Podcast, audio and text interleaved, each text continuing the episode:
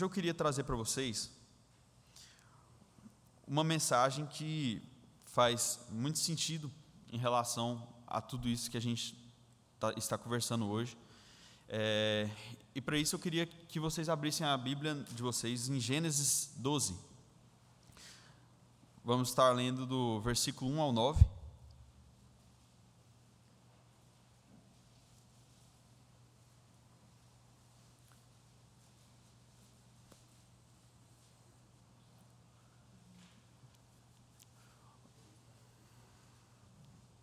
Gênesis 12, de 1 a 9. Ora, disse o Senhor a Abraão: Sai da tua terra, da tua parentela e da tua casa, e, e da casa de teu pai, e vai para a terra que te mostrarei. E de ti farei uma grande nação, e te abençoarei e te engrandecerei o nome. Se tu uma bênção. Abençoarei os que te abençoarem, e amaldiçoarei os que te amaldiçoarem. Em ti serão benditas todas as famílias da terra. Partiu, pois, Abraão, como lhe ordenara o Senhor, e Ló foi com ele. Tinha Abraão 75 anos quando saiu de Arã. Levou Abraão consigo a Sarai, sua mulher, e a Ló, filho de seu irmão, todos os seus bens que haviam sido adquiridos, e as pessoas que lhe acresceram em Arã. Partiram para a terra de Canaã e lá chegaram. Atravessou Abraão a terra até Siquém, até o Carvalho, até Moré. Nesse tempo, os cananeus habitavam essa terra apareceu o Senhor a Abrão e, lhe disse: Darei à tua descendência essa terra. Ali edificou Abrão um altar ao Senhor que lhe, que lhe aparecera. Passando dali para o monte, ao oriente de Betel, armou sua tenda, ficando Betel ao ocidente, e ali ao oriente, ali edificou um altar ao Senhor, e invocou o nome do Senhor. Depois seguiu Abrão dali, indo sempre para o Negueb. Senhor meu Deus, muito obrigado, Pai, por essa manhã onde podemos ver, Deus, tantos milagres vivos, Senhor, aqui. E, Pai, eu te peço que o Senhor nos abençoe através dessa palavra, através da minha vida. E, Senhor Deus, consiga, consiga Deus, hum, é, que Deus, que o Senhor me use para falar na vida dos nossos irmãos nessa manhã, Pai. É, em nome de Jesus, assim te pedimos. Amém. Irmãos, uma coisa que esse texto nos traz é sobre chamado e vocação. Quando a gente olha, e é o tema da mensagem de hoje, quando a gente olha para esse texto, a gente vê que Deus chama as pessoas assim como ele chamou Abraão. E o chamado de Deus na nossa vida, ele é um caminho sempre cheio de surpresas. A maioria dos grandes homens que a gente vê na Bíblia, os vocacionados, onde a gente olha e se inspira, muitas vezes, quando eles eram chamados, eles também se surpreendiam e com a missão que era dada por Deus a eles, e muitas vezes não era raro a gente ver onde eles tentavam até se esquivar dessa missão.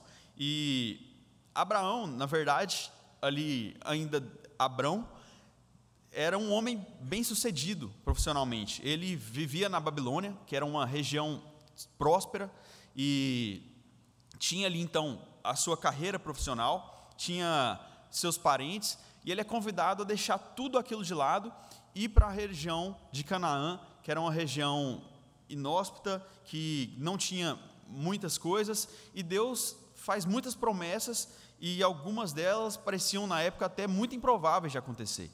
É, imagina você hoje olhando, parece que pela, pela situação, quando a gente olha, a gente não para para pensar de fato como era essa situação. Ele tinha já 75 anos e, depois de ter construído muito na sua vida, é chamado para partir daquela região de conforto, daquela situação onde ele estava. E ele vai com fé em busca do chamado de Deus, e a gente consegue também ver outras pessoas na Bíblia que são chamadas e algumas delas até tentam se esquivar de alguma forma. Moisés, por exemplo, havia fugido do, do Egito há já 40 anos já tinham já a sua profissão, ele era um pastor de ovelhas, ele já tinha esposa, estava vendo seus filhos crescendo, é, evoluindo e seguia já a sua vida normalmente. E Deus o encontra ali no, no deserto, onde ele pastoreava a, as ovelhas, e o chama para confrontar o faraó no Egito, que era uma das maiores dinastias do mundo. Então, é, ele tinha uma deficiência na sua voz e era um grande empecilho que ele podia usar, então, para não atender o chamado de Deus. Mas a gente percebe ali que a partir do momento que ele atende o chamado, Deus muda então radicalmente a sua vida. E a gente consegue ver também outras situações ali, como Jonas, quando ele recebe o chamado de Deus e se recusa a ir para Nínive, para Jeremias também, com a, a, sua luta com a vocação, e até Gideão também. Gideão, quando ele é chamado para lutar contra os midianitas, na verdade ele estava fugindo deles. E, e, e no, no versículo, é, no capítulo 6 de Juízes, no versículo 14, a gente tem aqui que Deus fala para ele o seguinte: é, Então se virou o Senhor para ele e disse: Vai nessa tua força e livra Israel das mãos dos midianitas. Porventura não te enviei eu? Eu acho que quando Gideão ele recebe esse chamado, ele deve até olhar para o lado assim para ver se essa força que Deus está falando não é de outra pessoa, porque no momento ele estava ele estava afugentado, ele estava recluso, ele estava com medo, mas Deus chama ele para livrar o povo. E esses exemplos eles vão se multiplicando na Bíblia. A gente consegue ver o chamado de Deus através quando Deus chama os homens e os homens vão tentando se esquivar, mas a vontade de Deus no final acaba prevalecendo. Um novo caminho, um novo trajeto é traçado e ele acaba sendo percorrido então por aqueles que foram chamados por Deus. E o chamado de Deus, ele é irresistível, ele é provocador, ele é abençoador. Quando Deus chama, não tem como resistir. E para seguir o chamado de Deus, a gente tem que ter algumas coisas em mente, e eu em mente eu queria dividir isso em três coisas, tá? Então são três passos que são necessários para que nós possamos lidar com o nosso chamado. O primeiro passo é disponibilidade e obediência. A obediência de Abraão foi fundamental para que ele pudesse ser chamado ali por Deus e concluir e cumprir o seu chamado. Ele sai sem um rumo determinado. É, as, muitas vezes nosso chamado ele não tem um rumo definido. A gente olha para o nosso futuro e não consegue enxergar as coisas que Deus traça. Mas com ele não foi diferente.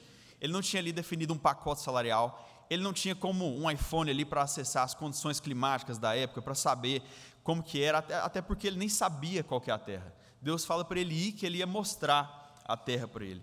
E aqui a gente hoje tem uma, uma condição muito mais favorável, consegue é, descobrir, o, o, a gente consegue entrar na internet, descobrir a, a cultura de um povo, os detalhes também de, de tudo, do, de um lugar para onde a gente vai, e por coisas muito mais simples, a gente deixa de atender o chamado de Deus. Mas eu queria, aqui quando a gente fala dessa história da Missão Vida, a gente não, não pode não usar o exemplo do, do reverendo Wildo, que foi o fundador. O reverendo Wildo é meu pai e com a história dele a gente aprende muito. É, muitas, não, inúmeras vezes eu não lembro quantas, eu não vi meu pai, não tinha meu pai em festas de aniversário, em ocasiões da escola, em várias ocasiões que eram especiais para mim, porque ele estava pregando, falando de Deus, levantando recursos para a missão vida. E a gente consegue então ver essa que essa disponibilidade, essa quando a gente coloca o nosso coração disponível na, nas mãos do Senhor, isso é essencial. E ele também se coloca à disposição no momento que ele faz aquela oração. No momento em que ele fala: "Eu, Deus, eu estou aqui disponível e eu quero que o Senhor use a minha vida para poder fazer a diferença". E Deus leva isso muito a sério. Então, o primeiro passo, ter disponibilidade, nos colocarmos à disposição do Senhor e obediência para poder atender o chamado quando ele acontece. É, e para ter obediência, é necessário que a gente tenha uma segunda coisa que nos leva para o segundo ponto que é essencial para o nosso chamado, que é a fé. A fé é essencial para que a gente consiga ter obediência. Se você não confia, você não obedece. Então, é, a gente costuma muito ouvir frases, principalmente no, no meio missionário, frases como: se Deus envia, Ele vai dar as condições. E se Deus vocaciona, Ele dará a capacitação.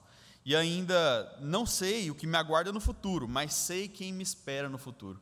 E são frases muito bonitas que muitas vezes quando a gente tenta levar e aplicar para a nossa vida é um pouco mais complexo do que parece. Mas no, como no caso de Abraão, nem sempre é possível que nós possamos estabelecer todas as condições que, que nos esperam para o futuro. Mas para seguir o chamado de Deus é essencial que a gente possa confiar em quem está nos enviando. É, então, a partir do momento que a gente confia em Deus, que a gente tem Ele como a nossa referência, a gente sabe quem, quem que é que está nos enviando, fica muito mais fácil de conseguir seguir adiante. E o chamado de Deus, ele sempre segue, é seguido de promessas. E ali que para Abraão ele diz, ali em Gênesis 12, 2, de ti farei uma grande nação, te abençoarei e te engrandecerei. E é uma promessa que muitas vezes parece inalcançável. Abraão já tinha ali 75 anos quando ele saiu dali, e, é, e ele tem a sua estrada e todo esse caminho que ele traça repleto de dificuldades. Então, o chamado de Deus ele nem ele não vem só com promessas boas, ele também vem com dificuldades, vem com empecilhos que a gente tem que traçar e a gente tem que andar no decorrer da nossa caminhada, mas que fazem parte. E o mais importante é exatamente a gente volta para aquele bordão, que a gente entender que Deus é que está no controle, que foi Ele que enviou e que qualquer dificuldade que a gente tiver que passar, a gente vai passar com tranquilidade. Ontem eu falava na conclusão, no momento que eu cheguei, eu cheguei de Anápolis ontem pela manhã, tive acompanhando todas as obras aí durante, durante todo o período, mesmo que à distância, porque eu, sou de, eu, eu moro em Goiás, mas meu coração se encheu de alegria quando eu cheguei e vi tudo concluído e vi e me lembrei ali de quando a gente chegou no início de 2019, quando a gente foi eu não, não tive com o Dr. Cabreira no, no, quando ele foi ver a Terra pela primeira vez, mas desde que a gente fez a inauguração da, da pedra fundamental e oramos ali e consagramos aquele lugar ao Senhor. E desde então, a gente tem vivido milagre após milagre, dia após dia. E em várias situações, desde a instalação da energia, desde de tudo que a gente precisou ali, de todas as dificuldades que a gente passou, de ver um lugar que não tinha nada, ser um lugar consagrado ao Senhor, que tem capacidade hoje de atender 72 pessoas que estavam morando na situação de rua. E ver então essas dificuldades e olhar para trás, nos dá certeza do chamado do Senhor. Então a gente tem que confiar que Ele é, é, é quem vai nos levar adiante. Se Ele nos chamou, é Ele que nos capacita. É, Deus promete que Ele dará a, a, a sua bênção para Abraão e ele sabe então e passa por essas dificuldades. É, uma vez eu ouvi dizer até que as coisas do mundo elas tendem a ser difíceis naturalmente.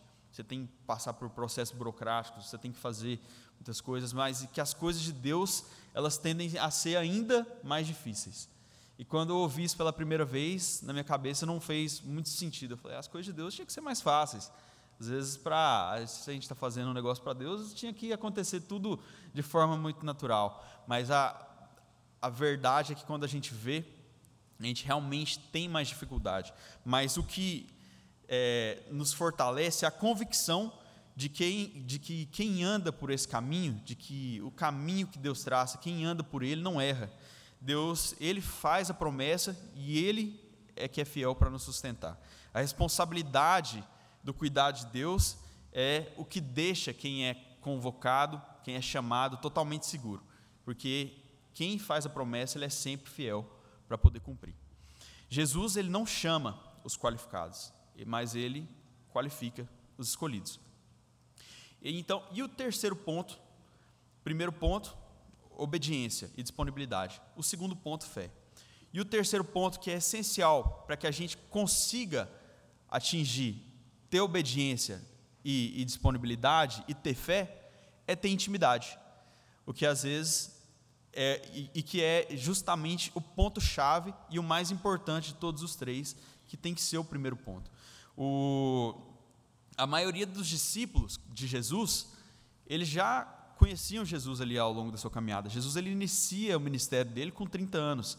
E ele chama, chama Pedro, por exemplo, e eu imagino aqui na, na, na minha cabeça de, de, de, pregador que Jesus já ia lá, às vezes, comprava peixe deles e, e, e conhecia a história deles.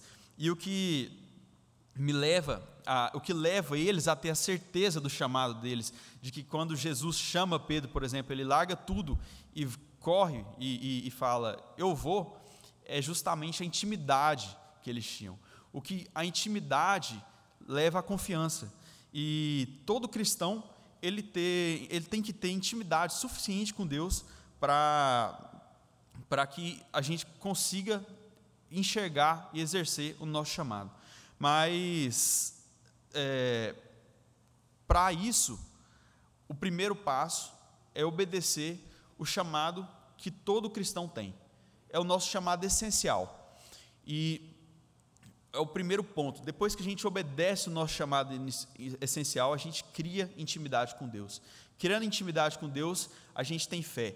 Tendo fé, a gente tem obediência e disponibilidade. O caminho é o reverso de como eu comecei. Por quê? Porque você não começa obedecendo se você não tem fé. Você não, come, você não tem fé se você não tem intimidade.